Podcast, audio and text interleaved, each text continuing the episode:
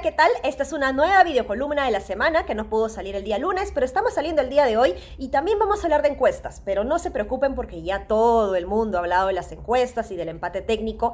No me refiero a ese tipo de encuestas, sino a una en particular que debemos empezar a mirar con mucho cuidado, y es la del antivoto. Nosotros los peruanos estamos acostumbrados a votar con la B grande, es decir, rechazar al otro candidato que no nos gusta. Entonces, ahora que nos encontramos justamente con dos figuras que representan un gran rechazo frente a un lado y el otro de la población, pues lo que hay que ir viendo es justamente el antivoto. Y lo que tenemos pues es que el antivoto de Keiko siempre ha sido muy firme, muy sólido, pero lo cierto es que venía de bajada. Empezó muy alto eh, antes de la primera vuelta en febrero, como pueden ver, y bueno, de Pedro Castillo no se recogía información porque todavía no era un candidato muy conocido, muy sonado.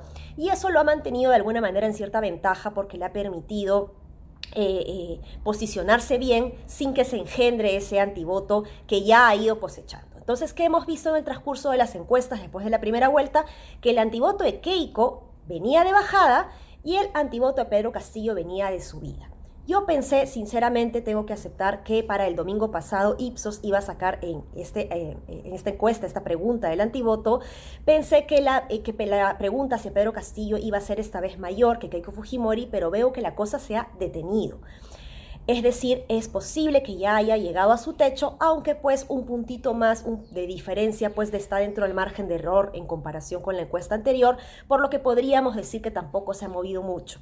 Lo cierto es que esta encuesta es interesante de ver, como digo, para analizar qué posibilidades tiene Pedro Castillo frente a Keiko Fujimori. Es decir, no solamente tenemos un Pedro Castillo que está por encima de Keiko Fujimori pese al empate técnico, sino que también hay eh, una encuesta de antivoto en donde lo tiene en cierta ventaja. Entonces, por ahí es posible que eh, Pedro Castillo pues, pueda ser electo eh, presidente de la República. Evidentemente todo puede pasar, no sabemos qué vamos a ver en el transcurso de los días, pero lo que sí es importante, amigos, amigas que nos están escuchando en este momento, que nos están viendo, que reflexionemos acerca de la importancia de aceptar los resultados.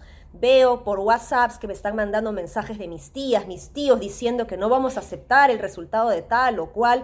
Por favor, señores, un poco más de madurez ciudadana, que para eso ya vivimos en los noventas. No queremos nuevamente estos roles ciudadanos haciéndolas ni de Pinochet ni de Chávez con golpes de Estado que no le hacen bien a la democracia. Así que tenemos que respetar los resultados electorales del domingo, que probablemente vamos a tenerlos de manera oficial entre el martes y miércoles de la próxima semana. Mucha serenidad, aceptar los resultados y empezar ya a preguntarnos cómo es que vamos a trabajar desde la ciudadanía para simplemente resguardar la democracia, la institucionalidad y por supuesto la gobernabilidad, que es lo que más necesita el país.